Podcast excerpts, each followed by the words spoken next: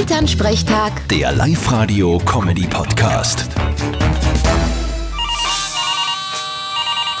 Hallo Mama. Grüß dich, Martin. Du, ich hab die Tag im Fernsehen einen Wahnsinnstrick gehört, wie man das Mirchteln aus dem Gewand rausbringt. Lass mich raten.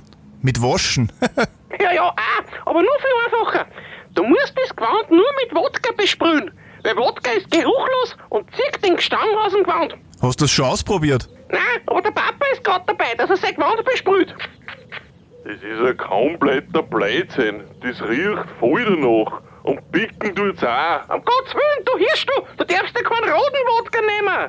Ja, wenn wir keinen anderen daheim gehabt haben. Nein, Spritz nur Red Bull drauf, dann riecht das Gewand nach roten Hund. Vierte Mama. haha, grüß dich, Martin. Elternsprechtag. Der Live-Radio-Comedy-Podcast.